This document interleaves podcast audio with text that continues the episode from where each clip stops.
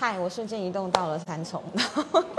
这次呢，在那个时代力量这边呢，派出一个很强力的候选人，是谁呢？好，大家为大家介绍，为什么会在找这个人？除了刚好我今天在台北参加婚礼啊，我觉得离他很近之外呢，那时候我决定要就是代表时代力量参选的时候，我很好的朋友就说你一定要认识这个人，而且他觉得就是我跟这个人的频率或者是那种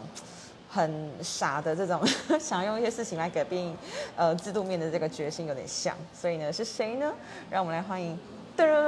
好，我是 Tony Q。嗨，Tony Q。好，我是王景宏。好，这个名字怎么来的？要不要先跟大家自我介绍吗？对啊，虽然已经很多人认识你了。其实我觉得这个名字还蛮还蛮无趣的。就 Tony 的话，就是英文课本中的第一个第一个名字嘛，Tony and Mary 嘛，对不对？是这样来的。对对对对，然后不是 John 吗？我忘记了，反正那个时候不知道为什么取了一个 Tony。反正我记得在嗯是在那个英文课本。对，第小那个国。国中一年级的时候，英文课的时候取的，然后就用到现在。对。然后至于那个 Q 呢，那个时候，以其实我一开始用 Tony 一二二三啦，啊一二二三是我的生日，生日，嗯，摩羯座哈。对对对。然后我大概这个网名用了好多年，然后我有一个 BBS 叫无名小站，然后无名小站是不不给人家用一这个字去取 ID 的，因为它跟 L 太像，会分不清楚。对，所以他那时候就想啊，糟糕，不能取这个 ID 怎么办？然后就取了一个 Tony Q。那 Q 基本上它是我身份证字号开头，因为家里人哦，所以那因为我在无名非常的活跃，然后后来这个 ID 就跟着我到了 PET，到了其他的地方，所以就大家都叫我 Tony Q。其实有好长一段时间，Tony Q 比我的本名还很更多人知道。就算现在，我也觉得知道 Tony Q 的人应该比知道我本名的人多。也或许是大家知道你要出来参选，才发现哎，Tony Q 就是王王景宏。对，我觉得参选之后就是一直在主打自己的本名，其实还蛮不习惯的。你可以用 Tony Q 当你的参选名号吗？不行，选票用不上去。OK，了解。嗯，还蛮多人收看的。那想想问你，就是当然要问的就是参选的契机吧？一定很多人好奇啊。甚至是甚至是时代力量，你知道现在蛮蛮蛮多人就是很多的那个想法。其实我自己。我自己是一个软体工程师，然后大概如果大家比较知道的话，二零一四年太阳花学院的时候，软体工程师其实在里面扮演很重要的角色。那太阳花学院虽然某程度上是比较偏向于在野的一个行动，但是工程师参与政治的这一条路，其实广泛的在各个政党啊、阵营啊，其实都出现了一定比例的人数来做参与。但是我们会碰到一个很麻烦的问题，是因为工程师参与政治或工程师参与公共事务的时候啊，他常会给人一种就是有一点不着边际的感觉。就是你你是一个工程师，你会技术，你会写程式，但怎么样，很多事情就是不是靠技术能够解决的。所以很多时候工程师进来然后参与的时候，他会没有办法那么聚焦的去做到对的事情。那我自己因为在政府单位待过，我以前在桃园当了一年的替代役，然后从小在公务员家庭长大，所以我在。一四年之后那一段时间，我就想说我们要来做一点事情，然后我也不是那种就是 part time 有空就去去玩一下那一种，我就直接把工作辞掉，然后跑去帮柯文哲打选举，然后幸运的我们那一年选的还不错，然后我们有一些资讯的政策有被推出来，然后后来就去行政院帮忙，那大概就这样一路走了五六年吧。那之前其实没有特别去考虑选举，而是在行政体系去工作跟帮忙的理由是因为。都会觉得工程师，你就会觉得你想要做事，你想要把一个事情改好，你想要把一些事情变得更好啊，因为他们可能不太熟资讯的部分，然后所以你可以帮他们了解这个部分，他们就可以可以对我们来说做出更好的结果。那时候觉得一个专业人士在政府内部去给他们提供咨询是非常重要的，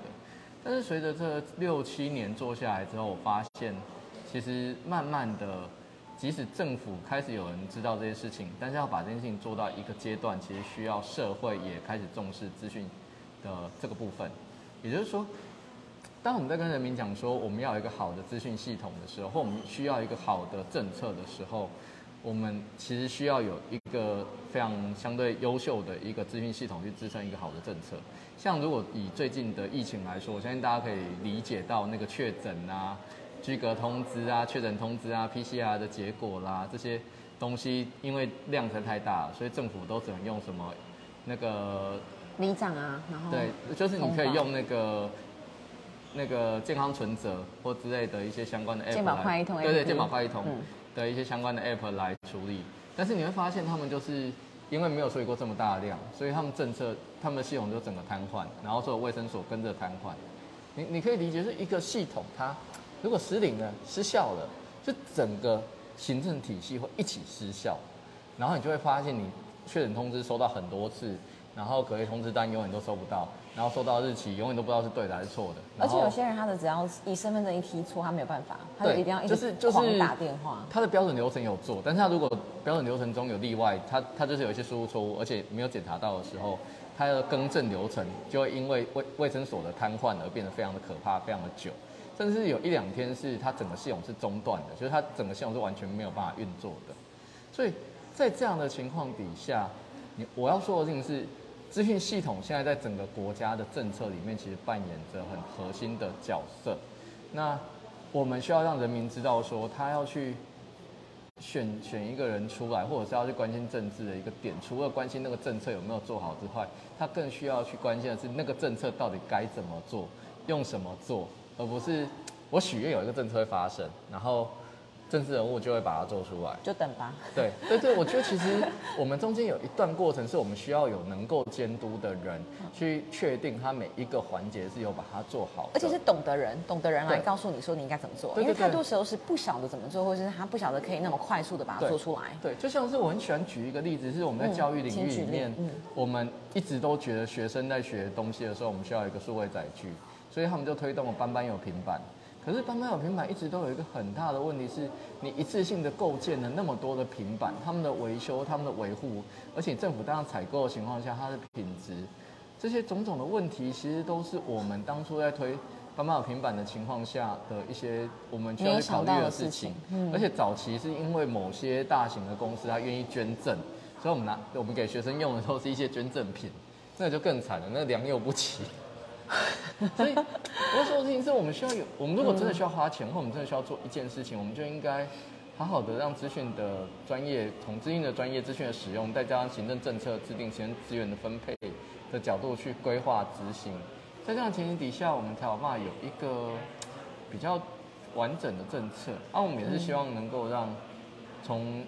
代议士的角度，也是从民意的角度回来监督我们国家的资讯的部分。对啊，所以你的那个在选举，我不我不会讲口号，我会讲那是你的、嗯呃政策最重要的内容，就是用城市改变城市嘛，对用 program 来改变这个 city。对对对那呃有没有几个就是比较实际的例子，是好比你之前在做的，然后你觉得未来其实还有什么东西它可以怎么做？好比说会是像 blockchain 那种嗯区块链吗？好比我们没有个不需要再做纸本的东西，是我们任何东西其实是可以上其实传到，嗯，其实哈，我觉得就就城市来改变城市这个这个口号或这个这个标语来说，很多人可能会觉得这是一个嗯很可能我要讲 AI 啦，或讲 blockchain 啊，或者讲一些比较科技型的东西。可是我觉得我会讲的第一个东西其实是签名。其实我们这个国家哦，大概百分之八十以上的行政业务会需要你亲自签在纸本上签上一个名字，才能够进行申请跟动作。然后我们要把那些纸印出来，我觉得非常浪费。对，然后为什么我们要去签这个名呢？我觉得我们要回来谈这件事情，为什么要去签这个名？那其实是为了认证你本人真的同意这件事情，跟认证你本人真的有来。你被告知，而且你同意，对，他其实要的是你本人所谓的授权，它其实本质上是一个授权行为。那这件事情其实可以在数位上被完成好比我做一组自己的密码是吗？之类的似，就是你可能可以做密码的凭证。你刚才讲的那种情况，就用密码当做你的凭证，然后你也可能是一组密码加上你的手机简讯认证。但是千万不要忘记。对对对，之类那忘记你可能可以透过柜台临柜重新申请之类的。你现在国家的主要的做法是透过自然人凭证，也就是我有我发给你一张卡，那张卡里面有一个非常长的一个没有办法容那么容易被猜到的一个 private key，对，然后你有那张卡就可以证明那张卡就是你的身份。哎、我想谈证人凭证这件事情到底成功还是失败？因为我也是因为政治现金这件事情，我才去办了这个两百五十块的证人凭证，其实是蛮方便，但是我也不知道他除了政治哦，这一题现金之外，好他，到这底这一题好难哦。应该说，自然人凭证它的目的，就如刚刚所说的，它是需要替有一个工具来替代掉我们的签名的这件事情。他本来是这样子想的，对吧？对，实际上也是，然不后够普及，哼。因为自然人凭证是一个附加式的凭证，也就是说每个人要多花一笔钱到特定的机关去申请，所以它的普及率就注定是比较低。但是它前几年，就过去十年，大家都因为报税很方便的这件事情，所以其实它普及率一度是有拉上来的。它其实可以绑可以绑一些制度，对吧？它可以绑一些应用，对。嗯嗯嗯但是呢，因为后来报税的时候，大家都想要报税变得更简单，所以现在报税你可以用户号加，你可以加，你可以用身份证加户号，你可以用健保卡加什么来用来来取代掉自然人凭证。所以低落了。对，所以自然人凭证的使用，就是主主要的场景，也就是那个报税的这个场景，因为又被健保卡给吃掉，所以就就现在的使用率，我觉得又下降。有了，还有我们就是参选人，然后自身现金的这个登录，对，在其实还有。我们在，如果是公司我要发公文啊，或者是我们所谓的工商凭证啊，那些其实都还是准类似自然人凭证的东西。上次我听那个国发会前主委那个美玲姐嗯她在讲她就说对，她就说爱沙尼亚是整个资讯最普遍的大国，他们除了三件事情。就是来单单讲这个名词，他们除了结婚、离婚跟买房产需要领柜之外，其他他们的政府是二十四小时线上 work 好，你可以讲一下这个东西。其实 他怎么办？你刚刚讲 EID 其实？其实逻辑是一样，就是嗯我们现在的政策之所以要临柜，主要有两个需求，一个真的就是签名，我认真的说，一个就是签名，另外一个是我们现在的政策有一些是。我们现在政策设计，它的逻辑上是我做一个资讯系统给临柜的公务员去使用，而不是给外部的民众。所以外部的民众来，公务员会帮你把这些资料整理完之后，由他在中间做转输，用某个标准的形式转输到后后端的资讯系统。然后因为你签名了，所以他可以用他的名义帮你授权，然后就帮你后送。等于 TA 就错了，TA 变公务员，而不是这我觉得这算是阶段性的目标，因为早期确定确实 TA 部分在公务员这边。那我们现在在我们要推动刚刚讲的那种数位作为做法的话，我们要把 TA 往前拉，拉到一般民众，可能会变成这样：民众先填完百分之九十的资料，然后再送到公务员端去做确认，然后公务员端如果发现他资料填错的，有有填不对的，回头再找民众做二度的确认，可能退件啊，或者是怎么样，再找民众做二度的确认。这个我们实际上我们有有一些成功的案例，这个我们我们等一下可以讲一下。好，那所以在这件事情上，我们碰到一个最大症结点，还是在法律上什么样是有效的认同，法律上什么样是有效的签名的这件事情。所以我们其实有一个计划，在二零一八年的时候，国家有一个计划是想要推电电子身份证，它其实就是把身份证跟自然人凭证整合，让每个国人在拿到自己的身份证件的时候，就有数位签名的。我有听过哎，啊，这对后来 因为后来大家觉得这件事情，因为它的一些技术规格，大家觉得它有被追踪隐私的疑虑，所以一直到现在都还没有过。我个人是觉得蛮可惜的啦。我觉得那些疑虑是可以用一些方式去除、去停用啊，或者是让它变成是可选择的功能。对，但是现在民间舆论上有一点点，就是因为不相信政府可以做到这种复杂的事情，所以就不太愿意让政府去做该做的事。我觉得有一点可惜啊，从我角度。对，但我觉得这个都是慢慢沟通，因为我相信等到大家需求真的出现的时候，大家会理解到这是应该要去做的事情。然后这个还有另外一条路是，我们不发纸本实体的卡了，我们可能用所谓的行动自然人凭证 App，就是我透过某些方式认证，比方说拿户号跟某些资料能够认证我自己是本人的方式去做认证，这是零柜。然后我就在 App 里面授权你一个一个卡片或一个一个一个一个数位授权，嗯，然后你就可以用那个 app 去做其他的通通关。这个也是我们正在，我觉得这可能会直接跳过所谓实体卡片的那一条路了。而且直接用这个授权取代签名了嘛，对你就不需要再浪费那么多资源。而且它因为是 app 的形式或嗯是 web 的形式，所以它可以更好的跟一般的应用程式整合。就你就不用读卡机，讲直接点讲，你就不用读卡机，对，你可以不需要对读卡机的去完成跨 app 的整合。我觉得这也蛮重要的。但这件事情会让那读卡机厂商不太开心吗？还是因为我们有时候 在推行一些新的东西的时候，很多时候是它会排挤到既有的，我觉得影响不那么大，因为它不会是那种一两天内大家都突然换上来。它嗯这慢种基础建设吼，通常都需要五年到六年的时间去陆续普及。嗯，即使是我今天换实体卡片，大家也会陆续换发。不是我公布了新的卡片之后，隔天就大家都换了，不会，通常不会有这种事吧？要有一些鼓励吧，好比打疫苗送没有，因。为就比方说你要搬家的时候就会换啊，嗯。啊，比方说结婚离婚的时候就会换啊，懂懂懂懂。对，反正就是你总是有些事件有机会换到身份证的嘛，嗯。嗯，啊，或者是你真的有需要用到数位站，你需要有用到 EID 的时候，你可能就会换。那。个 EID 是否 EID 是 E 就是那个数位的，然后 ID 就是身份证。哦哦，EID。Identify，对，OK 好，那就是再聊回来这个后嗯参选的的这个角色是的这个形成或者的这个心态，是，对，因为我们在小党里面其实就真的是都要靠自己嘛。嗯那你的到现在你的感想是？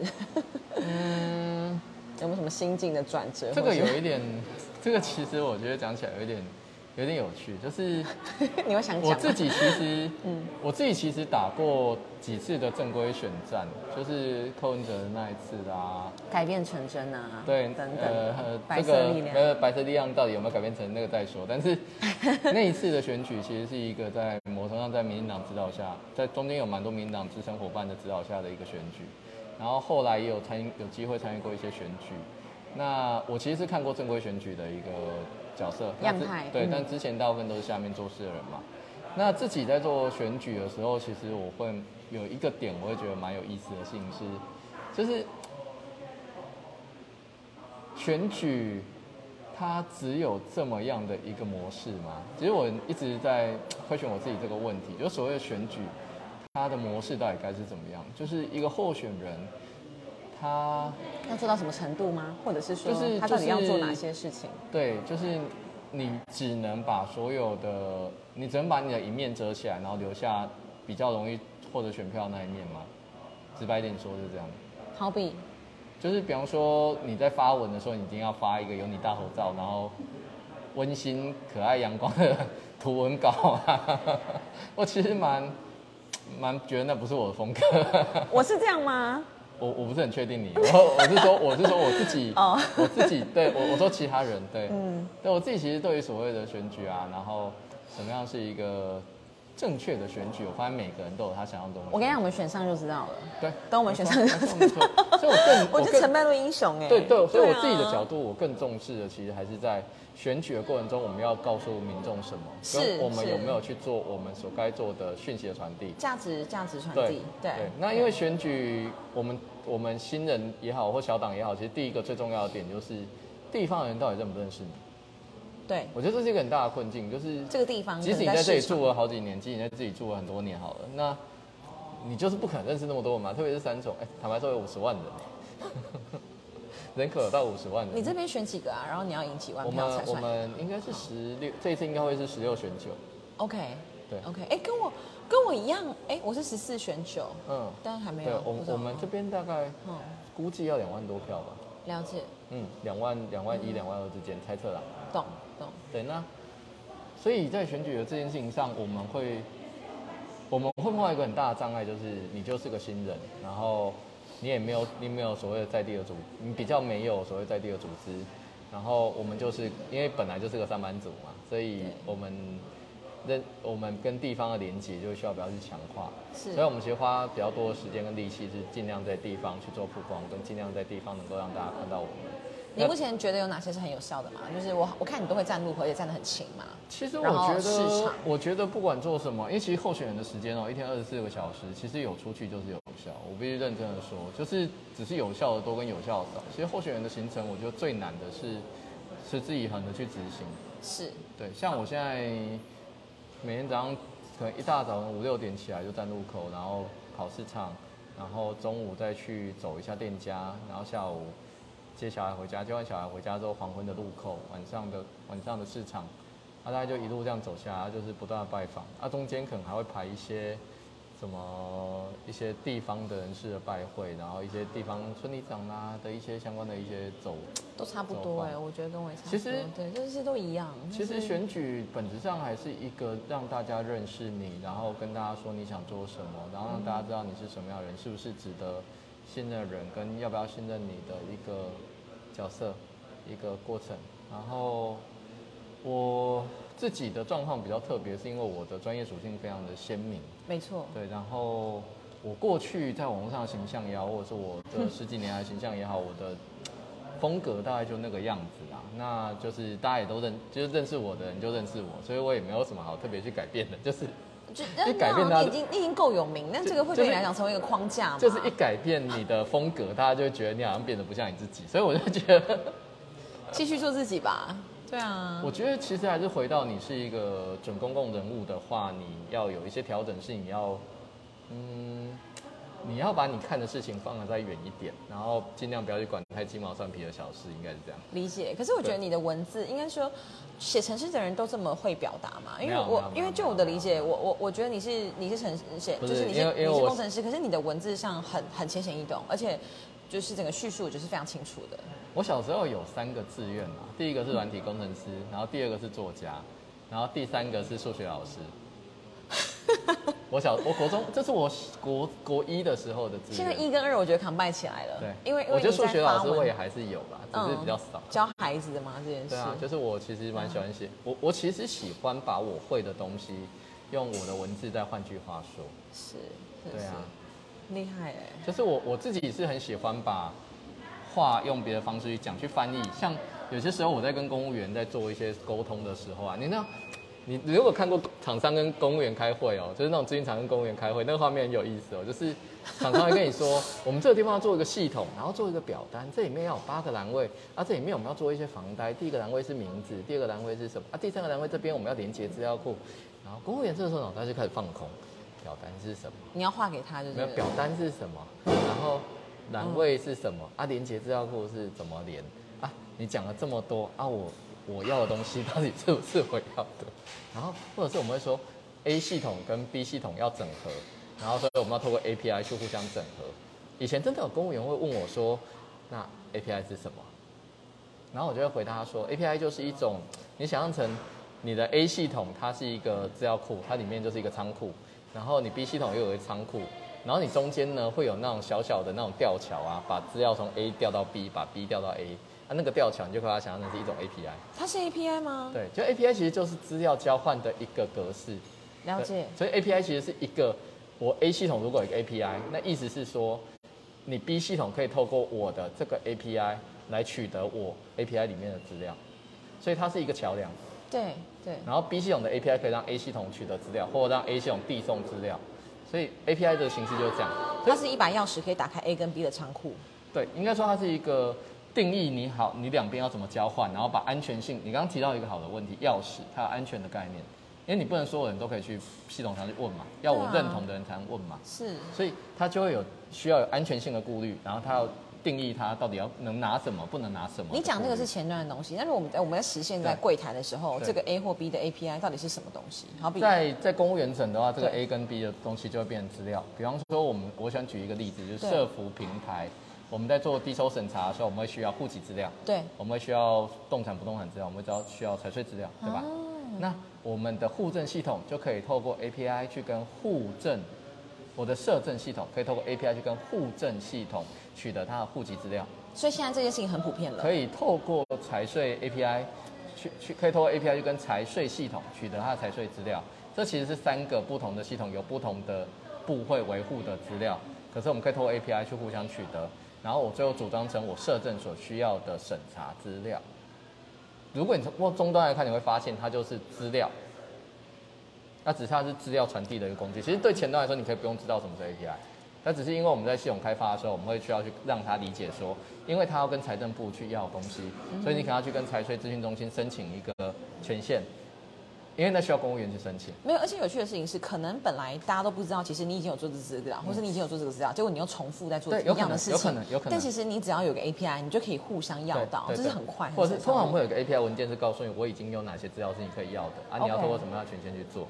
了解。对，所以就像这种东西，我们刚刚就已经完成一个 API 的科普。那、像这样的讨论，看圆圆，看庆圆在 Hello。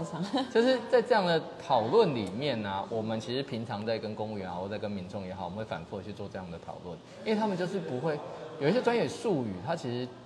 是我们专家定义来互相沟通可以变快的东西。我知道我知道但是对嗯民众来说，或对对一些还没有不是专家的人来说，他们会需要有人帮他转译。嗯其实很多时候，我觉得转译才是那个核心的工作，因为只要你知道那是什么，你就会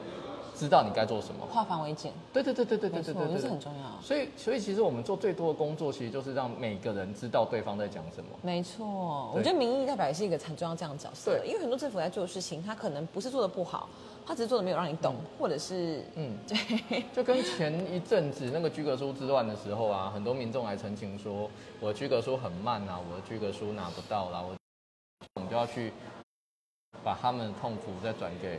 公务体系。我觉得我们很多时候在做的都是这样的事情。转移。嗯对，然后像像前一阵子好的地方的长照机构还反映说，他们今年因为疫情的关系，所有人员跟个案轮流确诊，他们人力根本不够。对然后五六七月地方在办地方的长照机构 A、B、C 的评鉴，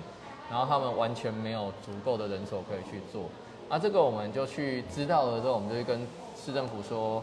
呃，地方反映这样的问题，而且护理体系的医院的那些评鉴也都停了。啊，确实今年疫情的状况真的就是这个样子。啊，这个评鉴做下去其实也。没有意义啊。对啊，而且对大家来讲都是一个困扰啊，所以对，所以新北市政府也很也很也很好的，就是在接受我们的陈情之后就，就停止了这些这样的一个处理啊。我们很多时候就是在我们知道那件事情的合理性啊，知道要找谁，然后知道要怎么去瞧的时候，我们就是帮助他们跟对的单位去沟通，帮对下药。对对对对。哦、我觉得嗯戴医师也好，或者是我们所谓之前在做咨询行政的角度也好，其实我们在做的都是把一些事情找到对的单位，然后去把它完成起来，大概很是这样。谢谢你今天的接受访谈，因为是三宝爸，还要再回去 照顾小孩。但最后有没有什么想对大家说的？就是 其实我会觉得今年，什么样的价值应该传递？说我觉得今年大家，我我我自己想跟大家讲一下真心话是，我相信今年大家其实会越来越抗争一件事情是，所谓的政治人物他到底是该做什么样的事情的人。也就是在疫情之后，你会发现国家的公共政策其实还蛮脆弱的，然后国家的行政体系也很脆弱，然后政治人物好像不像以前那么厉害了。你的意思是也不能出就面吗就瞧不动，或者是你会发现公务员就是就是政治人物越来越瞧不动事情了。就是我我会觉得这理由是因为我们过去对政治的想象，其实都是在让行政变得更润滑，就是变得让行政一些做不到或者是一些行政规定上一些模糊地带，可以透过政治人物的讲一透过代议下式的处理，去让那些模糊地带能够更贴近人民的需求。我们讲好听一点是这样嘛，吼。但是其实我觉得，在接下来的这十年，政治人物应该回到监督制度的制定，监督制定的制度的执行，然后帮助政府的运作能够让人民知道，然后让人民真正的需求可以让政府去重视的这个核心的部分。然后我会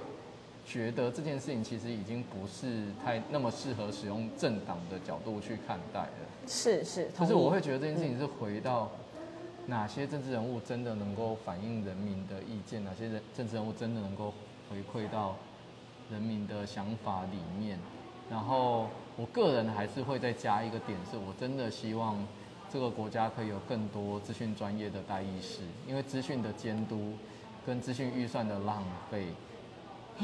我以我自己在府内服务多年的经验，我真的觉得那是很可观的事情。嗯，可是我们容易在资讯政策上形成了浪费，跟错误的资讯政策，其实会导致所有的行政体系是没有办法正常运作的。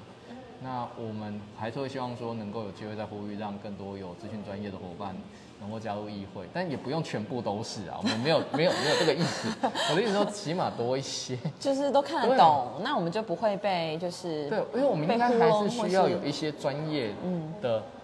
有一些部分政府需要的专业的代议士，嗯让政府的施政能够被平衡的监督。如果大家关心道路、关心交通，那你就应该选一些有交通专长的人上来。是如果你关心政府的行政运作、行政效率，那你应该鼓励一些有资讯专业的人上来。是那如果你希望的是政府应该更贴近民意的话，你应该找一些地方连结力很强的人上来。但这本来就很多了，这不要再只本来就很多。选看蛮多的喽，好吗？对，就是 那是很多的钱。就就我会觉得，其实还是会鼓励大家去思考，政治是不是还是要维持我们的上一代的那一个做法。然后接下来的社会结构里面，年轻人要背负的国家债务会越来越多。嗯，我们还是要鼓励大家去思考，有哪些人是不断的把债务往年轻人身上扛的。嗯因为其实我觉得这个年轻人在背在国家债务的转移的这件事情，真的只有在一定年龄层以下的人才会感觉到焦虑。我们的健保、我们的劳保，到我们六十岁的时候，到底还在不在？好，我觉得这些事情是一个很现实的问题，就是 我们现在就是在拖，好就是在拖，拖个十年，拖个二十年，因为反正也不用现在的人负责。对，其实不是现在这一代人在负责，然后好痛苦哦我们都想象成到时候这个问题就会有人解决。没有哎、但是你看，像年金好了，公务员，嗯你时候到了，他照就是就是要砍的嘛。对啊，啊，所以你会发现砍到的人是谁？是最后新进的公务员。可是，哭哭，所以大家现在离职了。就是就是我会把所有的嗯那些压力往后面丢，不不不是在我们，我三十我三十五岁，不是在我这一代，就是我的儿儿子女的那一代，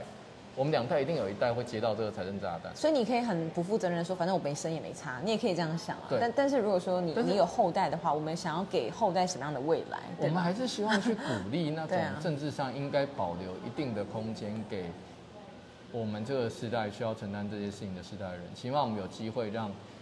堆叠到我们的债务上取得一个更好的平衡。那年轻人声音被看被听见。对，我觉得是是要让那个世代的压力是被平衡的，不然我们因为过去习惯以前很多人很多人口红利，所以人口红利的提款就一直以前要有，我现在也要有，就一直提款提款提款，提款到后面的时候，后面的那些人会死掉的。那我觉得这些事情是我比较希望能够跟各位伙伴去说明，然后我们也希望各位伙伴在政治上能够多多一些支持一个平衡的社会结构。我们已经不是战后婴儿潮时代的